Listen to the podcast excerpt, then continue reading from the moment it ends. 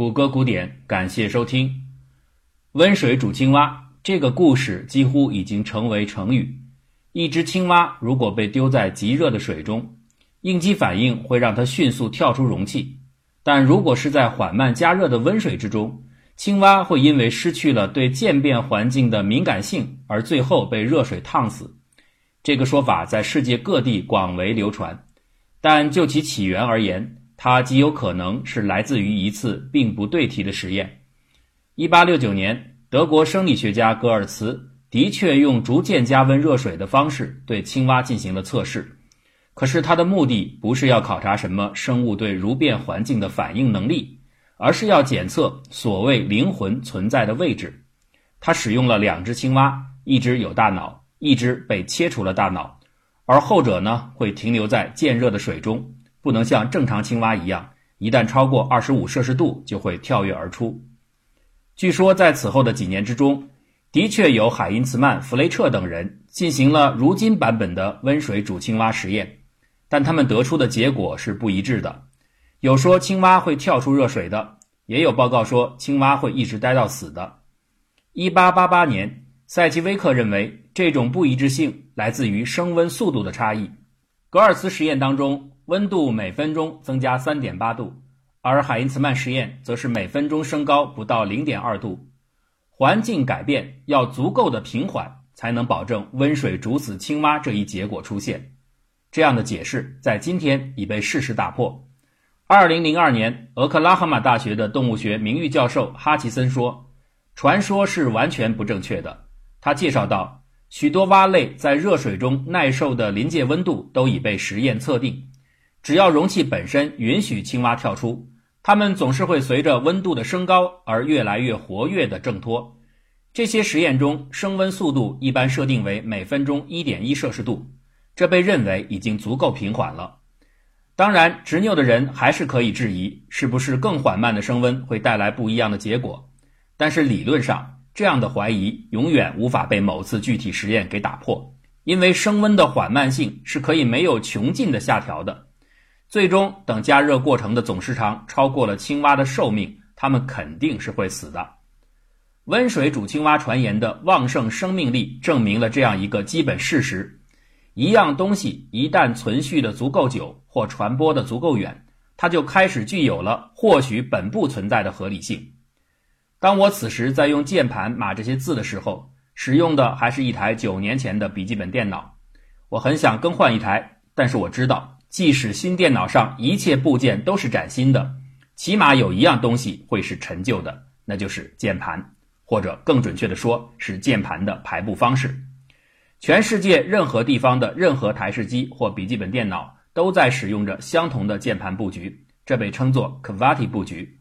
看，这同样是一个被固定下来的新词汇 kvati qwerty 这是键盘上第一行开头的几个字母。它也成为我们每个人使用键盘的代称。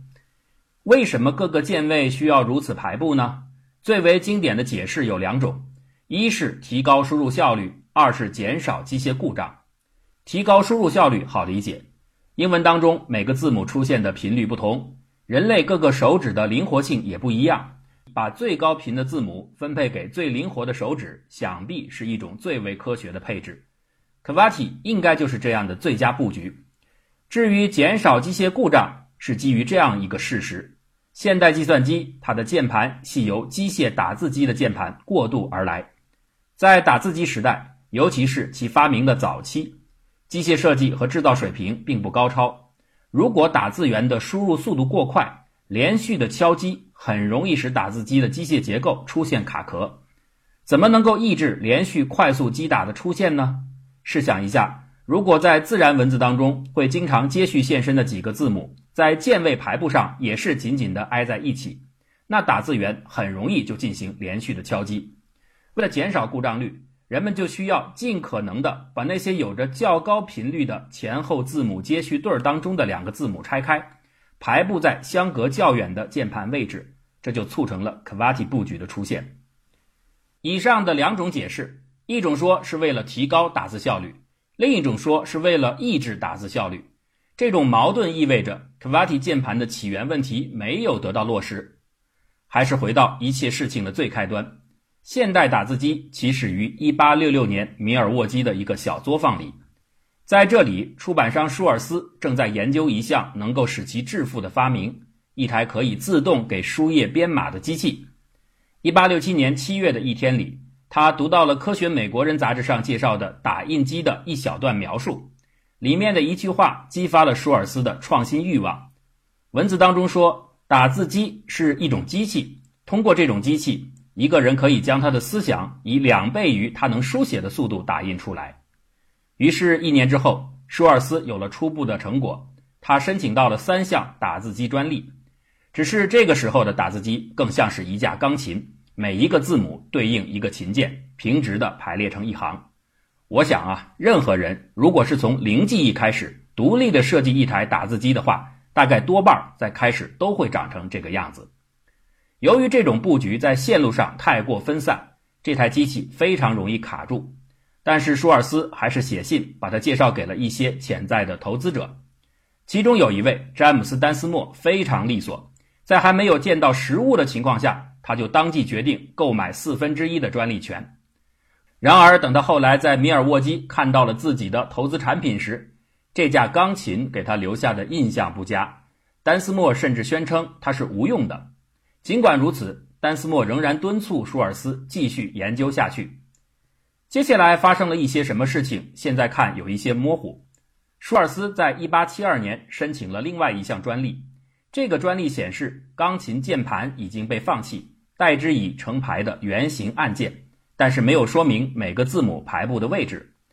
接着，感觉上是在突然之间，k v a t i 键盘就出现了，至少是几乎出现了。1872年8月的《科学美国人》杂志上发表了一篇关于舒尔斯型打字机的介绍文章，上面的版图展示出一个四排键盘的机器，而它的第二排的开头就是 Q、W、E、T、Y 这几个字母，距离 k v a t i 只差了一个 R。丹斯莫把这款新型打字机介绍给了位于纽约的枪械制造商雷明顿的工程师，他们已经开始要进入家用电器领域。雷明顿旋即决定签署制造这一机器的合同，并在原型当中用另外一种略有改动的键盘作为替代，Q W E R T U I O P Y。对此，舒尔斯显得很不高兴，他要求在 T 和 U 键之间恢复 Y 键的存在。雷明顿同意了，由此 Q W E R T Y U I O P 第一次走到了一起。一八七四年，雷明顿的第一代打字机推向市场，该产品迅速成为世界上第一款最成功的商业书写机器。到一八九零年时，美国已经有超过十万个 QWERTY 键盘在使用，由此也奠定出今日键盘的基础格局。回溯这个过程，仍然没有回答。这一键盘布局到底是如何在最初出现在发明者的脑海之中的？有关的猜测很多，但都没有确切的证据。比如有一种解释认为，QWERTY 按键排列可以方便的打出 type writer quote 这样一句话，这在推销展示时很容易打动客户。这是个有趣的猜测，但它相较于前面两种更为主流的提升效率和抑制连续击打的说法而言，更加的难以证实。主流的两种解释都把键盘布局看作一个优化问题的解，而这点是可以在现在进行检验的。例如，说 QWERTY 布局能够拆开那些最常见的字母二连，这一点显然很容易就遭到挑战。E、R 两个字母是英文当中频率第二高的字母对儿，可是它们分明的在最显眼的位置连接在了一起。同样，T、H 组合出现的几率也非常高，但它们也在键盘上是邻居。实际上，根据1949年进行的一次统计表明，QWERTY 键盘上甚至比全随机排列的键盘还要具有更多的紧密对儿。那这么说来，就只剩下提高打字效率这唯一的设计目的解释了。但是问题是，QWERTY 布局真的有利于提升输入速度吗？早在上个世纪的三十年代，不少人已经开始质疑 QWERTY 的缺点了。一位激烈的批评家，也是教育心理学家的奥古斯特·德沃拉克组织了一个工程师团队，他们对二百五十个改变了的键盘布局进行了对比测试，由此得出结论：QWERTY 设计也许是最糟糕的排布样式之一。当初的开发阶段，由于没有留下足够的资料和记录，今天种种的设计猜测都遭遇到了难以解释的困难。所以在舒尔斯键盘被确定下来一个多世纪之后，拉夫堡大学的历史学家简诺耶斯在发表了一篇对此话题冗长的分析论文之后，得出结论：看来在 QWERTY 布局当中，这样的放置字母似乎没有明显的理由。换句话来说，我们只能认为它就是这样出现了，没有其他的更可靠的解释。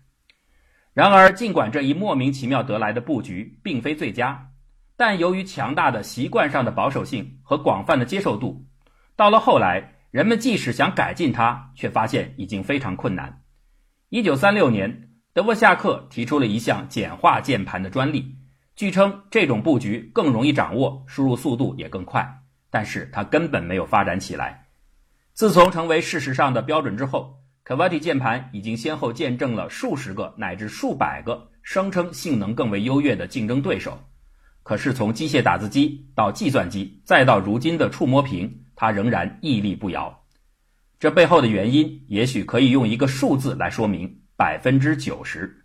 这是根据1975年进行的一项研究得出的结果。QWERTY 键盘可以达到理论最佳输入速度百分之九十以上的性能。那既然如此，考虑到巨大的替换成本，延续它或许是最好的选择。无理的设计，只要经过了长时间的背书，就可以获得正当性。这样的例子在我们每个人的身上都有。反对进化论者经常使用的一项反证的依据就是眼睛。他们认为，如此精妙的结构，怎么可能拆分成一系列的进化台阶呢？少掉了任何一点，眼睛都不可能正常工作吧？所以，它必须得是一次性设计完成的。这种理解被概念化为不可简约之复杂。殊不知，眼睛恰恰为进化的存在提供了最有力的证明。人眼的成像功能是在视网膜完成的，但许多人不知道的是，这层膜。其实是里外面反着贴在眼底的。视网膜由三层细胞构成。从功能角度来说，最外层应该是感光细胞，它把光信号转化成电信号。第二层是双极细胞，进行电信号的初步分类。第三层是结细胞，负责把电信号传送给大脑。光线由瞳孔进入，经过晶状体的光路整理后，汇聚到眼球底部。任谁去设计？在眼球的内侧面贴感光膜时，都应该让感光细胞位于最内侧，让结细胞位于最外侧。也就是说，让光线先接触感光细胞才对。可是事实刚好相反，真实的人眼构造当中，这个三层复合视网膜是反着贴的，感光细胞落在了最后面，光线得先穿越结细胞和双极细胞层后，才能到达感光细胞。之后再进入视觉信息的加工过程，这不是很可笑吗？这样的设计不仅麻烦，而且影响成像质量，绝对毫无道理可言。可是眼球为什么要如此选择呢？答案就是，这是早期进化保留下来的特征。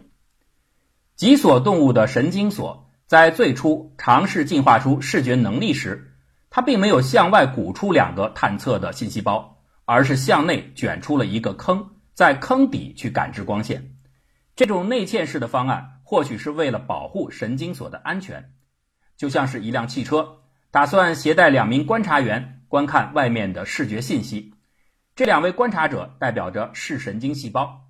本来啊，如果两个人坐在车厢外面，或者把车打造成敞篷结构，那很自然的分工就是：左边的乘客负责观察左侧视野，右边的乘客监视右侧视野。但是出于安全起见，观察员现在全都被安排坐到了车厢内，这就相当于神经锁的内卷。车厢现在就是一个坑，没有左右车窗，前挡风玻璃也只有中间的一小片洞口对外可见。那这种情况下，可行的观察方式就得变成左边的人观看右侧射入光线，右边的人观看左侧射入光线，左右配置发生互换。可是互换并不打紧呐。因为从光线的处理顺序来说，现在它还是正顺序的，也就是说，光线要先接触到观察者，观察者相当于感光细胞，然后观察者通过佩戴在脑后的对讲耳机向总台报告，总台就是大脑，观察者头后的耳机就是双极细胞和节细胞这样的信息处理层，它们的位置位于观察层之后。内卷的原始视神经仍然是在依照正顺序来处理光信号的，光线通过前挡风玻璃的洞口后，一定是先照射在了两名观察员的身上，之后才能被送到耳机层。可是到了后来，眼球进化过程中发生了二次反转，这可以理解为车辆突然掉了个头，然后逆着向前开。这个时候，光线已经不再是从前挡风玻璃射进来，而是从后挡风玻璃射入。光信号得穿过耳机之后才能够接触到观察者，于是奇怪的倒贴视网膜就这样出现了。这无论如何都得说是一个低级的设计缺陷。它的保留足以证实眼睛不是什么高明的设计者做出来的，而是真实的进化产物。因为进化始终都得是连续向前的，它只能在旧有结构上不断的积累改进，却不能凭空中断或革新。实际上，为了避免感光层被前两层的细胞在光线穿越时干扰，眼睛自己就找到了优化方案，那就是人眼的黄斑结构。简单的来说，在黄斑处。前两层的细胞和血管以及神经全都躲避在四周，为了这个特殊的区域，开辟出了一个难得的高清视野，这就是我们常说的中央凹，它可以部分的抵偿先天的设计缺陷。如果不是细致的研究，人们并不会察觉这样的低级错误的存在，反而会始终自恋于眼球设计的妙不可言。时间久了，无理的部分会被渐渐修补起来。甚至反过来，还会用解释的理论打磨掉那些补丁的痕迹，而只剩下正确的光泽。解释是需求的产物，它会围绕在一切需要解释的问题周边，合理的或不合理的，尽情的蔓延生长。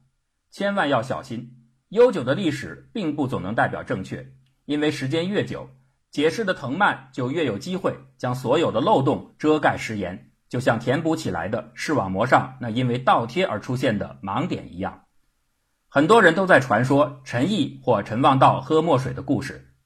人专注了，偶尔错蘸墨水是有可能的，但加上了后面的那句话“真理的味道有点甜”，就变得有些不可信起来。